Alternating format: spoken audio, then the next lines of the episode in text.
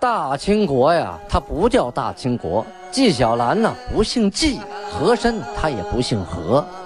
孝庄千万不能说自己是孝庄啊，叫声小主，那是你信口开河。白手绢的是妓女，肯定不是格格。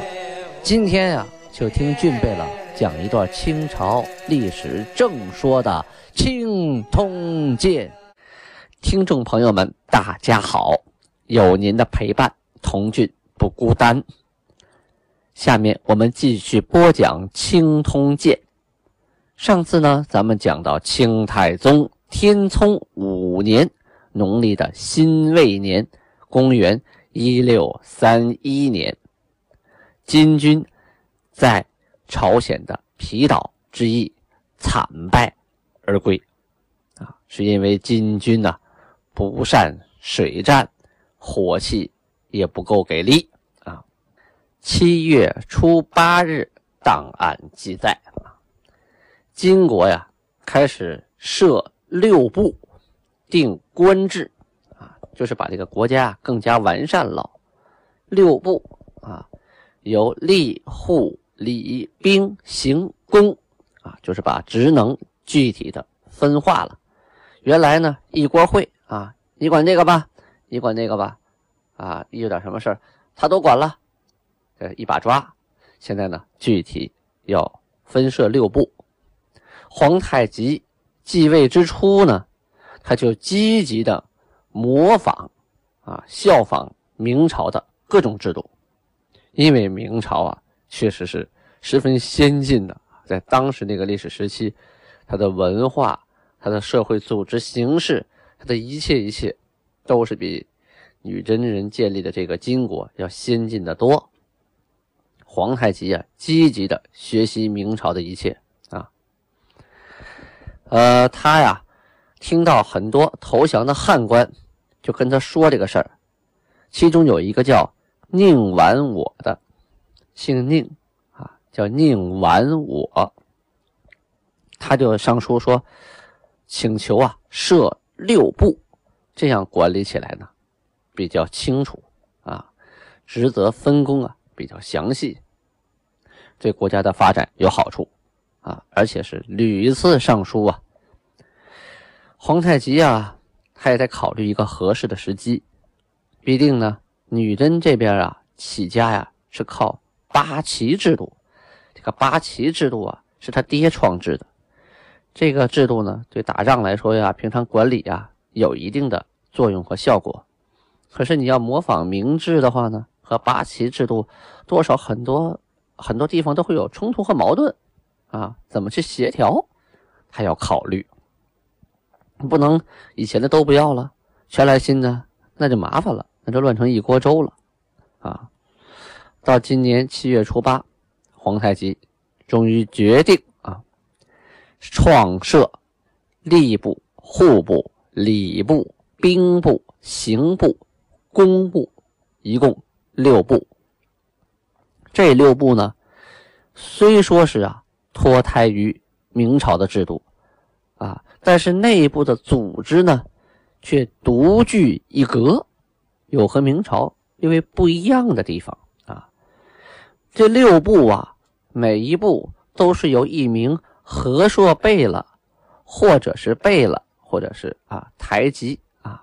台吉我们解释过，这个台吉啊，最早啊在是蒙语啊，它是蒙古那边指指的是王子啊，最早就王子的一个封位封号吧，一个称呼，就是呃忽必烈或者是成吉思汗他下边下边下边下边下边啊，下边生的孩子孩子孩子和他一脉血缘传下来的，称为台吉。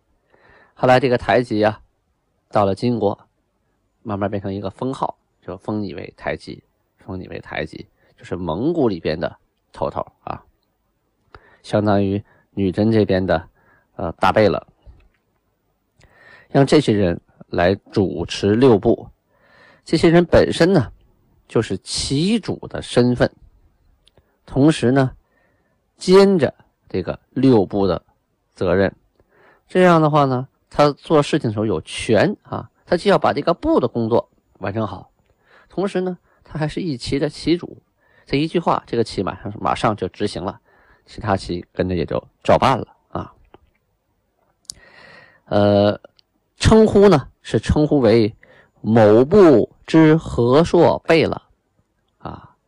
你像明朝是工部啊，就工部吏部啊，吏部尚书啊，什么什么，这边叫贝勒啊，叫工部之和硕贝勒啊，礼部是和硕贝勒某某某，什么什么回事啊？非其主身份管理部务的，称为什么呢？某部之贝勒啊，这不是和硕贝勒了。那和硕贝勒是一旗之主，这里称贝勒，某部之贝勒。命令啊，和硕贝勒多尔衮管吏部，也就是说，金国最早的吏部尚书啊，那是和硕贝勒多尔衮，会称称之为什么呢？称之为吏部之。和硕贝勒多尔衮啊，和硕贝勒德格类管理户部啊，他就是户部之呃和硕贝勒德格类啊。和硕贝勒萨哈连啊管理礼部，和硕贝勒岳托管理兵部，和硕贝勒吉尔哈朗管刑部。备了阿巴泰管工部啊，这个阿巴泰啊，他就不是核设备的了啊，管工部。当然，这是第一批任命的名单，他后期肯定会有变化啊。同时呢，他一个头是不够用的，本身人家也很忙，基本就是挂个职啊，付个主要的监督和大方面的这个责任。具体办事情，你不能让和硕贝勒天天下去。啊，去督办一件小事儿，所以每部下边设诸身，啊，城正是个官职啊，城正两个人。蒙古和汉那边呢也得设，蒙古啊设一个，汉也设一个啊，就汉城正一个，蒙古城正一个，这个诸身城正啊两个。城正下呀设参政十四人，啊，参政。比城正啊还小这么一级啊，具体的办事员啊，诸身呢有八人，蒙古啊四个，汉族两个啊，六部啊同时各设起新郎四个人，这六个部啊，每个部设四个起新郎。这里呀，我要着重的解释两个词汇。第一个是诸身，第二个是起新郎。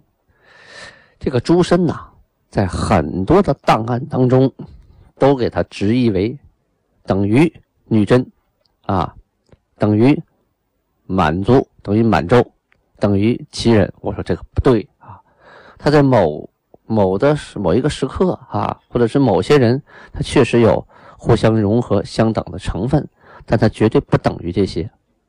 这个女真呢，是一个大的称呼，生活在东北的一个原住民，他们有共同的生活习惯啊，说的共同的语言，是由完颜阿骨打创立的金国那一阵啊一脉传下来的。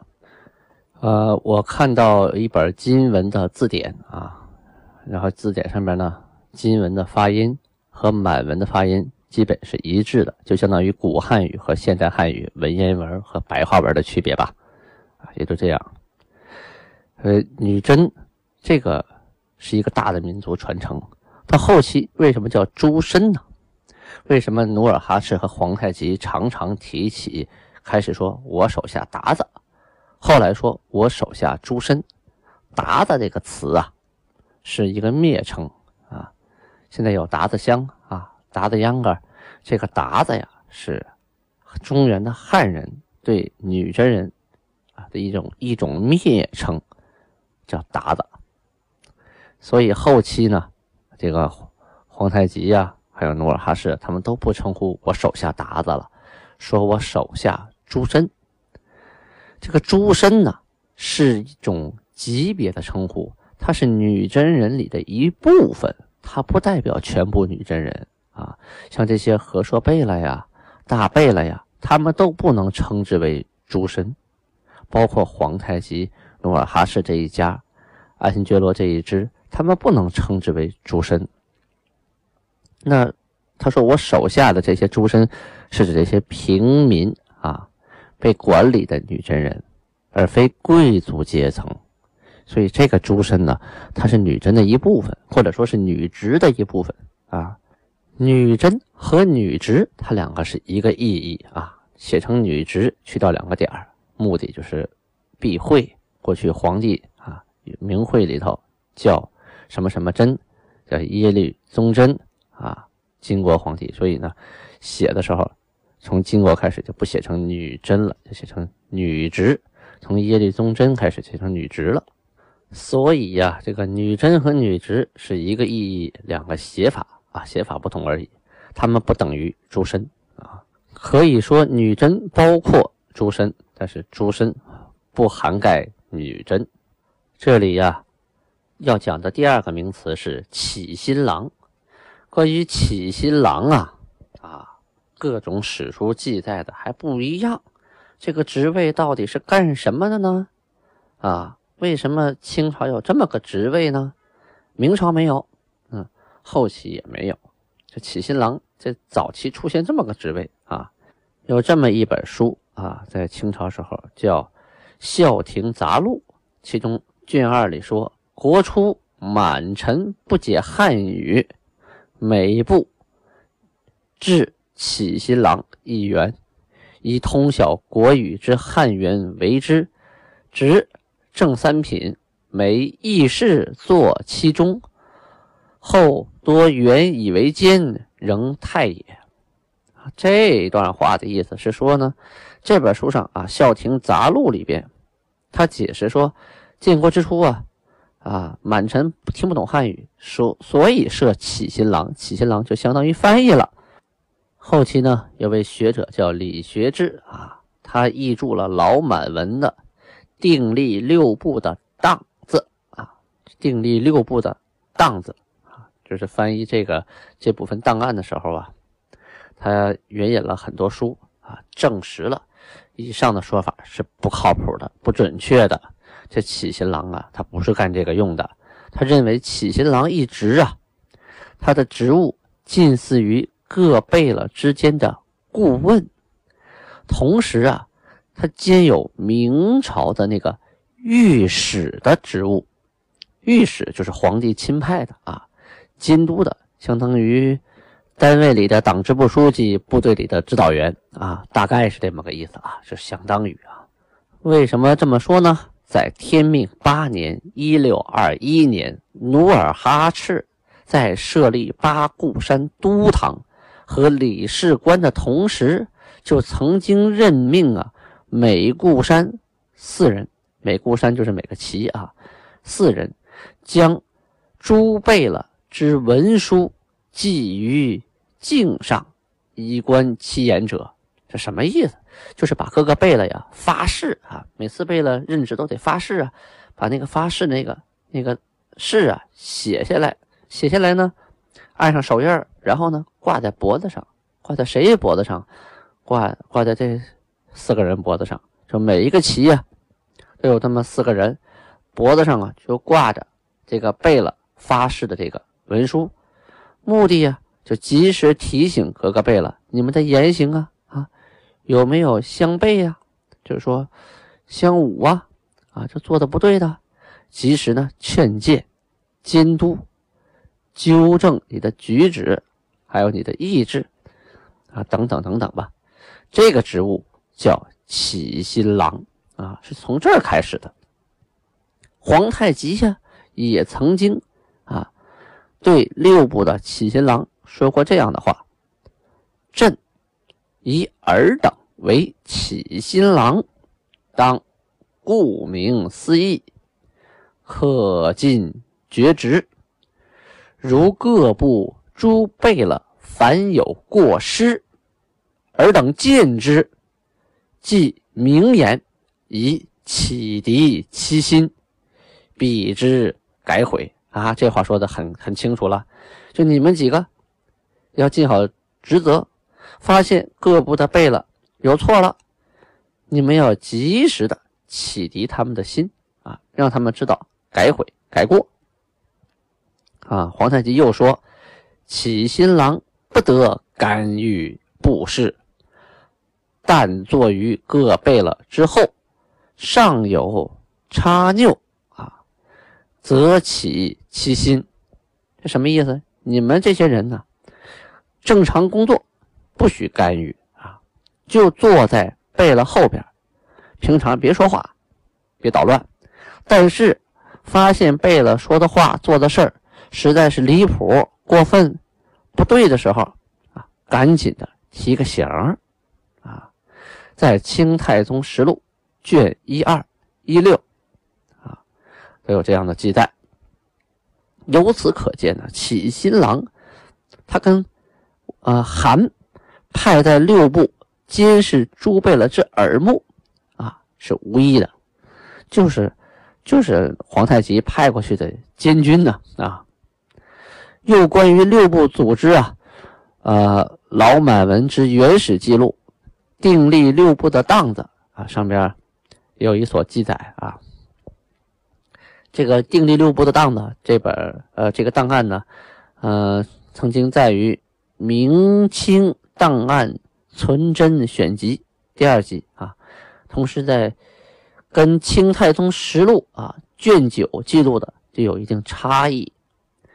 这个实录上啊，记的是每部城正诸身一或二人，蒙古汉各一人，参政礼。吏户兵礼刑五部各八人，工部十二人，启新郎每部一至三人啊。这个是《清太宗实录》记载的，它跟这个老档案记录的是有一定区别的。这个《清太宗实录》啊，哎呀，我前些日子去呃故宫呃西华门西华门内啊，中国第一历史档案馆。那里能查到的最早的满文资料就是《清太宗实录》啊，实在是查查不到更早的了。而且这也是后人写的，还不是当时人记当时事儿的档案，都是满文的。我也就翻了十来页吧，这实在是翻不下去了，觉得这十来页说的，哎呀，惨不忍睹。为什么这么说嘞？哈。首先，他讲述了这个三仙女玉衣坡的故事，啊，首先一张嘴就是吉林长白山。我说这胡扯，这肯定是康熙后期编的东西。这要是皇太极看见，能气死。这三仙女玉衣坡的故事是皇太极听说的，他传下来的，他怎么能跟长白山吉林有什么毛关系呢？紧接着呀，这三仙女玉衣坡的故事啊，又把这个布库里雍顺呐说成了。爱新觉罗家的祖先啊，原本的故事是满洲的祖先啊。再有就是这些年啊，读很多档案，大家都爱拿自己写的档案呢，跟《清太宗实录》啊去做对比。为什么呢？因为大陆这边能查到最早的档案，可不就是《清太宗实录》吗？那还有一些小的零零碎碎的档案，和这个《太宗实录》啊出入是特别的多。啊，因为这《太宗实录》是后期人编的，所以啊，粉饰、美化、修改的东西太多了，很多地方都无法作为当时的史实啊来去理解。至于女真怎么回事啊，满洲怎么回事，那个代清国怎么回事咱们后期到了天聪九年会有详细的解释啊，大家慢慢往下听。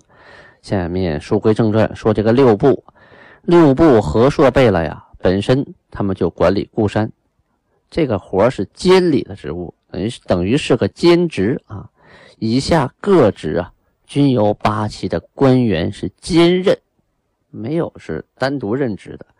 六部啊，城正，这个这个城正这些小这些官是专门管事儿的啊。平时啊，在部里边他做事情，一旦打仗啊，他们还得带兵啊，还得带兵出征。也就是说呢，一切以战争、以军事为主啊。一旦有仗打了，这个公事就先放一放，国家的事先放一放，先去打仗啊，能活着回来再说啊。那个时期啊，特殊特殊的历史背景下产生了这个情况。各级官员呢，开始的时候都不是专职的，仍然带有军政不分的特点。这个军政民一体化，恰恰就是八旗的特点啊。由贝勒来执掌各部呢，啊，虽然呢它是韩与各个贝勒之间妥协的产物啊，但是呢，已经排除了两个大贝勒对政务的干预。啊，把政务啊分给六部了，哪个事儿呢就归哪个部的贝勒去管。那那两个大贝勒他想再干政，他他管不着了啊。军国大政呢是由韩主持的议政王大臣会议来决定啊。这个金国有了六部之设，这国家的制度就更加的完备了。好，时间关系，今天就先播讲到这里，感谢大家的倾听，请您不要忘了留言，不要忘了点赞，欢迎您给我送礼物、送喜点，点击右上角的小礼物图标给我赞助，安布拉巴尼哈。